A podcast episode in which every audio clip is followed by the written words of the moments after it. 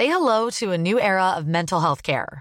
Cerebral is here to help you achieve your mental wellness goals with professional therapy and medication management support. 100% online. You'll experience the all new Cerebral Way, an innovative approach to mental wellness designed around you. You'll get a personalized treatment plan from a therapist, prescriber, or both in a safe and judgment free space.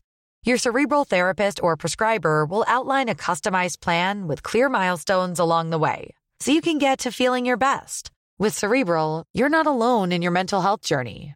We're here to empower you to live a fulfilling life.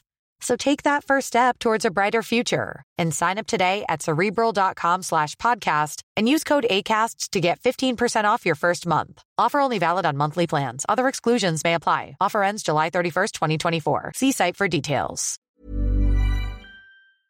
Laurence, vous recevez ce matin Alexis Corbière. Bonjour Alexis Corbière. Bonjour Laurence. Bienvenue dans la matinale de CNews. C'est aujourd'hui que débute à l'Assemblée nationale l'examen du projet de réforme des retraites. Seulement 11 jours de débat avant que le texte ne parte automatiquement au Sénat et plus de 18 000 amendements de la NUPS, dont 15 000 de la France insoumise.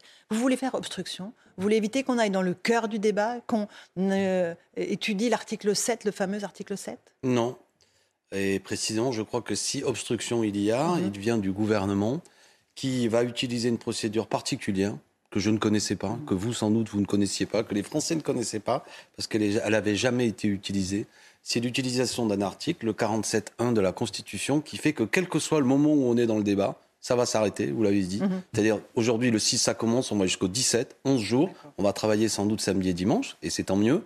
Et puis ça s'arrêtera, même si on a l'article 3, 7, 8, que sais-je, il y a 21 articles. Et il fallait pas vous adapter Vous dire, bon, bah, on est dans une, Ben, nom de quoi un peu de contrainte, on va réduire le nombre d'amendements, puis on va aller à l'article 7, le fameux article qui pose Mais problème. peut-être qu'on va y arriver d'ailleurs, ça serait Vous intéressant. Ouais, ouais, non, mais moi j'ai Ouais. pas de souci avec ça. Et sachez d'ailleurs une chose, je veux pas être trop technique, qu'on a déposé beaucoup d'amendements, mais il est possible qu'il y en ait beaucoup qui tombent, comme on dit, c'est-à-dire qu'ils sont pas jugés recevables. Deuxièmement, il est possible aussi que parfois le gouvernement re-rédige un, un article, donc tous les amendements qui sont liés Mhm. à cet article tombent. Il est possible que nous-mêmes, il y a des moments, on lâche un peu la bride, si je puis dire, pour aller plus vite, parce que sans doute que nous voudrons insister sur certains articles. Vous avez pointé le fameux, the famous article Ah oui. 7 dans lequel tout se concentre. Notre stratégie, elle n'est pas celle de ne pas discuter des sujets importants. Oui. Maintenant, qu'on revienne à l'essentiel. Actuellement, tout un pays est mobilisé contre cette réforme. C'est inédit, à titre personnel, j'ai rarement vu une telle opposition, euh, tout gouvernement confondu depuis euh, que je suis en, en état, si je puis dire, de suivre la vie politique, à une réforme. C'est jamais simple de faire passer une réforme des J'entends bien. retraites. Hein. J'entends bien. oppositions dans la rue. hein. J'entends bien, mais tout de même, 93% des actifs nous dit euh, l'Institut Montaigne avec je ne sais plus quel institut de sondage. 68-70% des Français. Tout le monde a compris, je veux dire de manière un peu inquiète, qu'il faudrait travailler plus longtemps et tout le monde trouve ça injuste. Donc c'est le moment où le Parlement joue tout son rôle. Moi, je défends le Parlement. Je, je- je défends le, le débat parlementaire pour que les Français, et je pense que c'est news, vous allez vous aussi suivre ça, je sais que la chaîne parlementaire va le faire, qu'on suive ce débat. Et il n'y a aucune raison que j'aide ceux qui veulent faire travailler les Français plus longtemps dans un débat qui est réduit à 11 jours. Sur un tel sujet, on peut prendre le temps de la discussion. Non, mais est-ce qu'il y a des amendements qui ne sont pas inutiles Je pense à un amendement des Verts pour changer le nom du projet de loi, l'appeler projet de loi contre le temps libre? Mais c'est pas sérieux. Les, les Français s'en fichent. Ils veulent qu'on parle de l'âge de départ légal. Mais on va en parler. On Donc va en il faut parler. les faire sauter, ces amendements. Et Je ne sais pas d'ailleurs s'ils seront retenus, mais on va en parler. Rassurez-vous, tous nos amendements ont pour vocation soit de défendre des situations qui sont Mm. déjà conquises par les salariés, d'amélioration, soit améliorer aussi le système des retraites. Le problème, le système actuel des retraites, il n'est pas satisfaisant. Ça arrive trop tard et c'est trop peu à l'heure actuelle. Mais la Mm. C'est trop singularité. C'est trop peu les retraites. Sont, sont, Ah d'accord, sont- oui, oui. Quand je dis trop tard, trop peu. Trop, trop peu le départ à Non, non, 64 ans. pardon, vous avez Mm. ce que je veux dire. Les Français, déjà, quand on discute avec eux, alors, pas vous, pas moi, si je puis dire, parce que vous et moi, nous avons, enfin, je ne vous connais pas assez pour en juger, mais j'ai le sentiment que vous vous réalisez dans votre travail et, et j'en suis heureux pour vous. Mais pour Vous beaucoup de gens, c'est plus compliqué. Donc les gens se disent, mais pourquoi devrais-je muser psychologiquement, muser euh, physiquement? Et puis surtout, c'est quelque chose qui touche quasiment la manière dont on fait vivre. Il y a le temps de la formation, très bien. Il y a le temps du travail, très bien. Mais la retraite n'est pas qu'un temps, comment dirais-je, euh, se- euh, second. C'est important. On va pouvoir se consacrer soit à ses petits-enfants, soit au, au- associatif, euh, au, au mouvement sportif. Le- je vois dans ma circonscription, mais le mouvement sportif, il est souvent animé par des jeunes retraités. Et paradoxalement, on va prendre les deux meilleures années de la retraite, qui sont ces deux premières années, on va les transformer en les deux pires années de travail. Pourquoi, les deux pires années? Parce que c'est les plus dures. Parce que souvent, autour de 62, 63, 64, c'est là où on est les plus fatigués. On a le droit de dire qu'au bout on en a ras-le-bol, qu'on est usé, qu'on a mal aux genoux, qu'on a mal aux bras, qu'on a mal à la tête, tout simplement, du bruit euh, que suscite euh, ou qu'on encaisse sur notre lieu de travail. Parce qu'on n'en peut plus et qu'on se dit, bon sang, j'aimerais bien maintenant c'est bon, j'ai travaillé. Mais il y en a qui veulent continuer à bosser. Mais hein. qui continuent. On est non, mais qui continuent. Attendez, merci euh, Laurence Parce de le dire. Il y a des gens qui aiment le boulot, qui aiment travailler. Mais il n'a jamais été interdit. là-dedans. Non, hein. mais il n'a jamais été interdit de travailler dans aucune réforme. On peut continuer. Après, on accumule. Non, mais on a le sentiment que on accumule certains même de dans la parti font l'éloge de la paresse et de. Alors c'est ça, ça, c'est euh, ça, intéressant. Premièrement, c'est intéressant. Je ne vais pas répondre à vous, mais à travers vous, Mm. avec ceux qui ont porté ça, je l'ai entendu en commission et même de la part euh, de Monsieur Darmanin. Attention à ce que ce thème de soi-disant ceux qui défendent les conditions de travail des salariés, le droit à la retraite, sont jugés comme des paresseux. C'est une vieille question. Euh, je, suis prof d'histoire et je sais, en, 1936, quand le Front populaire a mis en place notamment le droit au congé payé, il y avait un ministre, un sous-secrétaire, Léo Lagrange, qui s'occupait des loisirs, qui était par l'extrême droite et la droite traité comme le ministre de la paresse. Depuis toujours, quand nous, le, le peuple, on veut avoir de meilleures conditions de travail, de temps de repos, on est jugé comme paresseux c'est pas le droit à la paresse. C'est pas la paresse que de dire au bout d'un moment, quand on a un certain âge, qu'on a beaucoup travaillé, qu'on qu peut faire autre chose, qui est, qui est encore du travail, mais qui n'est pas du temps marchandisé. Parce que faire vivre un club sportif, faire vivre une association, s'occuper de ses petits-enfants, qui permet à ce que compris, euh, nos ouais. enfants puissent travailler, etc. C'est utile socialement, mais Alors- c'est pas rémunéré. Donc c'est pas de la paresse. Et je termine là-dessus, c'est extrêmement péjoratif. Et c'est une forme de mépris, de mépris social. Quand des gens disent, vous, on considère qu'au bout d'un moment, on a droit à ce moment particulier de la vie, qui est ce droit à la retraite, et on ne veut pas qu'on soit abusé. Le, temps à la retraite, il se réduit. Sous M. Sarkozy, 2010, 25 années et demie de retraite en moyenne, à partir du moment où ça se déclenchait jusqu'à la mort. C'est passé aujourd'hui à 24 ans, et on estime qu'avec cette réforme de retraite, ce sera seulement 23 ans. Ces deux années et demie depuis 2010, c'est il n'y a pas longtemps, c'était il y a 13 ans. C'est des années volées, c'est des années précieuses. Ça s'achète pas, vous savez, tout s'achète dans ce pays, sauf une chose, la durée de vie. Et l'allongement de la durée de la vie, vous ne la prenez pas en compte? Ben, vous savez qu'elle stagne depuis des années. Stagne, Et si elle s'est améliorée, l'allongement de la durée de la vie, c'est précisément lié au fait, sur ces dernières années, du fait qu'on travaillait moins. C'est toujours ça. Vous savez, depuis le siècle dernier, si les gens meurent plus euh, tard, entre guillemets, c'est parce que les conditions de travail se sont améliorées, c'est parce que l'usure au travail était moindre, parce qu'il y a un droit à la retraite et un droit à la santé. C'est pas deux mondes différents, hein. mais par contre, la productivité, elle a augmenté des Français. On produit plus de richesses. Mais l'usure aussi au travail. Regardez les études. hein. Ne croyez pas que le travail, enfin, vous le savez, mais le travail n'est est- pas cette espèce de, de paradis qu'on veut nous faire croire. J'ai entendu certains, euh, parfois du gouvernement, nous expliquer qu'aujourd'hui, il y aurait des exosquelettes pour les déménageurs. Vous avez déjà vu un déménageur qui travaille avec un exosquelette? Moi, je vois des types, c'est souvent des hommes, qui font ça à bout de bras et qui en ont plein le dos. Il nous a expliqué que les carleurs travaillent tous aujourd'hui avec des genouillères, des techniques. On en a entendu un, Bah, il y a quelques instants sur excellent CNews témoignage. Métier de carreleur, à genoux, on se fait mal, mal au dos. Et à juste raison, les gens sont pas des feignants quand ils disent j'ai 55 ans, 56, 57, j'ai pas envie de tirer plus. Et d'ores et déjà, la situation était rude.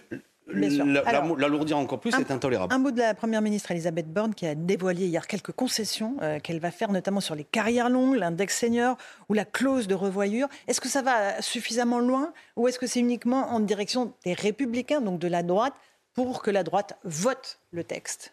Si c'est en direction des Républicains, je dirais caramba encore raté, hein, parce que j'ai vu que les Républicains, du moins les figures parlementaires, M. Pradier, M. Dumont, qui sont euh, les moins favorables, si je puis dire, à, à éventuellement voter cette réforme, ont dit il n'y a pas le compte. Parce qu'en vérité, c'est un peu technique, mais il y a un tour de passe-passe. Pour Parce ceux que- qui ont travaillé, commencé à travailler oui, mais tôt. pour déclencher ce qu'on appelle le 43. dispositif carrière longue, il Mhm. faudrait avoir au moins 5 trimestres avant euh, 20 ou 21 ans. Et elle, ce qu'elle dit, ça n'est pas le cas. Donc en vérité, les gens ne gagnent strictement rien. Et à juste raison, ces parlementaires de droite, je trouve, ont raison. Et sans doute que ça démontre quoi Qu'il y a aussi, pour l'homme de gauche que je suis, un électorat populaire de droite qui vote à droite, et je ne, le- je ne suis pas d'accord, mais qui, évidemment, travaille dur aussi et qui n'approuve pas ça. Et ces gens, ils existent. Et je comprends qu'ils se tournent vers leurs dé- leurs députés pour dire, mais vous n'allez pas voter quelque chose qui dégrade encore plus nos conditions de travail. Donc les LR sont partagés évidemment sur Bah cette oui, question. alors c'est intéressant parce que ça nous montre un sujet qui est au-delà du sujet social qu'on a abordé, le sujet démocratique. C'est-à-dire que j'ai le sentiment, non seulement les études d'opinion nous le démontrent, qu'il y a vraiment deux tiers des Français, voire plus, qui sont opposés. Mais même d'un point de vue des formes euh, de la démocratie euh, telle qu'elle est aujourd'hui organisée, il n'y aura peut-être même pas de majorité au sein de l'Assemblée nationale. Et je reviens à l'introduction de notre échange.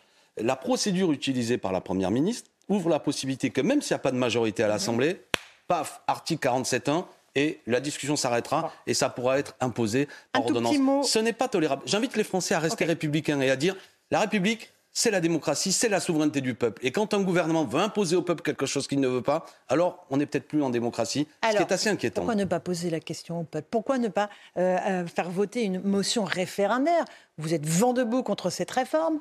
Et vous n'allez pas voter la motion référendaire au motif que c'est le Rassemblement national qui va la porter. Comment vous allez expliquer ça à vos électeurs Madame Ferrari, je, serai franc du collier. Je suis face à une difficulté. Mhm. Et vous avez pointé un problème. Nous avons été les premiers à déposer une demande de motion référendaire. Mais il y a eu tirage au sort, monsieur nous sommes, Oui, voilà. Nous étions les plus nombreux et les premiers. Normalement, ça devrait être notre motion référendaire qui donne le ton. Bon, Seulement, la présidente de l'Assemblée nationale a utilisé une procédure que je trouve baroque, qui était celle d'un tirage au sort et c'est le Rassemblement national. Je ne veux pas participer à la confusion à l'heure actuelle, parce que nous sommes dans un moment de confusion et de colère qui consiste à faire croire que c'est le Rassemblement national qui donnerait le ton de la protestation contre cette réforme, parce qu'en vérité, il dépose très peu d'amendements. Donc, posture non, idéologique, au lieu de défendre les intérêts des Français, vous, savez quoi Ah non, on vote pas avec le RN. On verra. D'ailleurs, cet après-midi, nous allons déposer une autre motion et nous verrons, nous demanderons à la présidente de l'Assemblée nationale, notamment avec le groupe Lyotte, si ça peut pas être autour de cette motion que c'est fait. Vous dites idéologie. Je vous prends au mot. Je vous prends au mot. C'est un moment. Non, non, c'est un moment. Les Français, ils attendent que vous les défendiez sur. Eh bien, je le fais, madame. Je manifeste et je pense que ça participe à cela et que madame Le Pen, madame Le Pen n'est pas elle pour les manifestations et elle dépose très peu d'amendements. Pourquoi, si Madame Le Pen est vraiment 71, elle estime que c'est raisonnable. Eh ben, moi, j'estime que c'est déraisonnable et j'estime que ça aide le gouvernement. Ah, elle a tous les droits.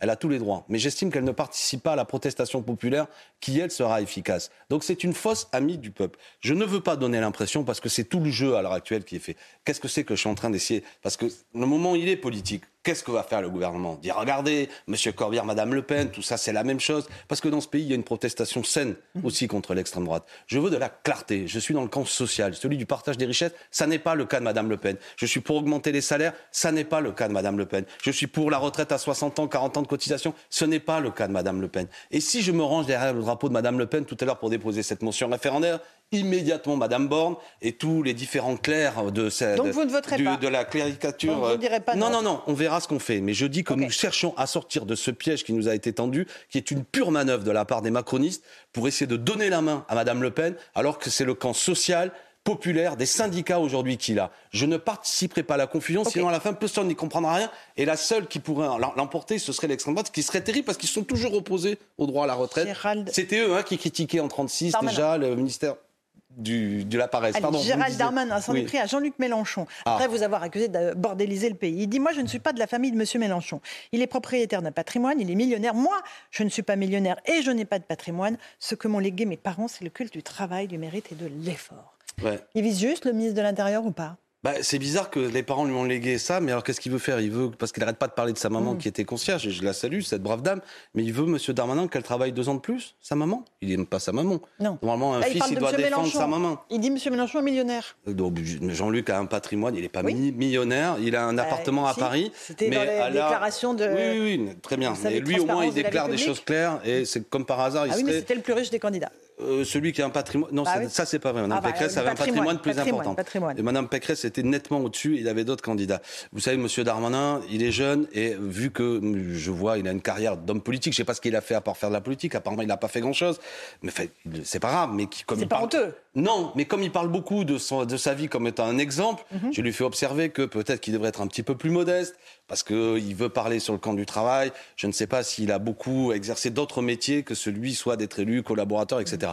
Ça ne lui donne, euh, c'est pas euh, honteux, mais ça lui peut-être qu'il devrait être un petit peu plus modeste. Ce que je veux dire après, c'est que vu qu'il utilise sa situation un peu de fils du peuple, pour en quelque sorte me dire taisez-vous Corbière, parce que moi aussi je suis issu d'un milieu modeste, mais moi précisément parce que je vois l'usure des gens de ma famille. J'ai pas envie qu'ils travaillent deux ans de plus. Donc il est curieux de se réclamer du peuple pour dire puisque je suis fils du peuple, Travaille plus le peuple, parce que tu devrais donner un peu plus. Moi, quel que soit le milieu social dont on vient, et même si on vient d'un milieu social aisé, à partir du moment où on, dit, on prend le parti du peuple, eh bien, je dis bravo. Donc, je préfère un riche aujourd'hui qui me dit J'observe la souffrance des milieux populaires, je ne sais pas pour qui travaille deux ans de plus, plutôt qu'un fils du peuple qui se range du côté de ceux qui veulent les faire travailler plus. un tout petit mot. C'est lui qui est face à une ministre du Travail, Olivier Dussopt, qui est en première ligne sur la réforme des retraites et qui fait l'objet de soupçons de favoritisme retenus par le parquet national financier dans le cadre de l'enquête concernant deux lithographies offertes en 2017 lorsqu'il était maire. C'est une boule puante on se rappelle, Eric Woerth, pareil, qui a eu des affaires au moment où il défendait la réforme des retraites, il a été blanchi dans toutes ces affaires. C'est ça la politique? Moi, je, écoutez, là, c'est la justice qui travaille, j'en sais rien. Je ne me saisis pas de ce sujet. Il a droit, comme tout le monde, à la présomption d'innocence. Euh, maintenant, euh, j'aurais préféré qu'il fasse, à l'occasion du débat parlementaire, plus de clarté. Enfin, je veux dire, moi, ce que je lui reproche, c'est de la politique.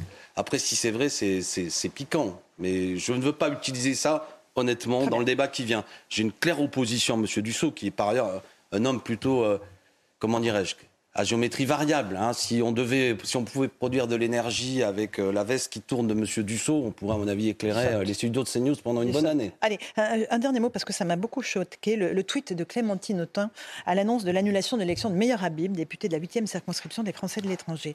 Elle a tweeté ce mot Mazeltov. C'est quoi à part de l'antisémitisme, M. Corbière? Non, ça n'est pas de l'antisémitisme. C'est maladroit. Elle l'a retiré. Mais elle ne s'est pas excusée il me semble qu'elle a dit que. Mon propos a heurté certains d'entre vous de bonne foi. Je préfère retirer mon tweet et éviter. C'est pas des excuses. Mazel Tov, c'est une expression en hébreu qui célèbre. C'est C'est une bonne nouvelle. Elle le prenait au mot. Vous savez, souvent, M. Meyer Habib euh, a même eu mm. des, des, propos en hébreu au sein de l'hémicycle et ça n'a rien d'insultant d'utiliser un mot en hébreu. Mais et si un, député, si un député Rassemblement National disait ça à propos d'un député euh, euh, musulman, disait. Euh, non, non, mais c'est pour ça. Que, non, mais c'est pour ça. Non, mais je, je pense que Clémentine a compris que ce tweet, qui se voulait être une réponse à M. Habib, c'est quoi M. Habib a traité Clémentine Autain de petite conne, d'accord Non, non, non, mais, ce que je veux dire, c'est que. Le mot, moi, c'est Mazeltov. Oui, non, mais le mot est maladroit, doit être retiré, ça n'emprunte pas en antisémitisme, franchement. Mais c'est maladroit parce qu'effectivement, vous avez pointé exactement ce, que, ce à quoi je voulais arriver, c'est que je ne souhaite pas on réduit euh, quelqu'un à sa religion oui, On l'essentialise C'est ce que vous défendez Oui, enfin, je veux dire, s'il y en a un qui, euh, précisément, M. Bah Monsieur Meyer Habib évoque souvent ses convictions spirituelles, il a tout à fait le droit, elles sont légitimes. Je pense que quand on est parlementaire attaché à la laïcité, on ne doit pas en permanence l'évoquer. Mais ce n'est pas le sujet. Ce mm. tweet n'avait pas lieu d'être, Clémentine l'a retiré. Et effectivement, là, vous avez parfaitement raison, c'est qu'ayons, c'est un peu aussi, ça fait quoi ce que j'ai dit sur M. Dussault, un affrontement politique, idée contre idée, mais d'aucune manière, d'aucune manière, d'autres éléments qui doivent être utilisés. Merci. par ailleurs, je connais Clémentine Autain qui est depuis toujours engagée dans la lutte contre l'antisémitisme. Merci beaucoup Alexis Corbière d'être venu ce matin dans la matinale de CNews. À vous Romain Desarmes pour la suite.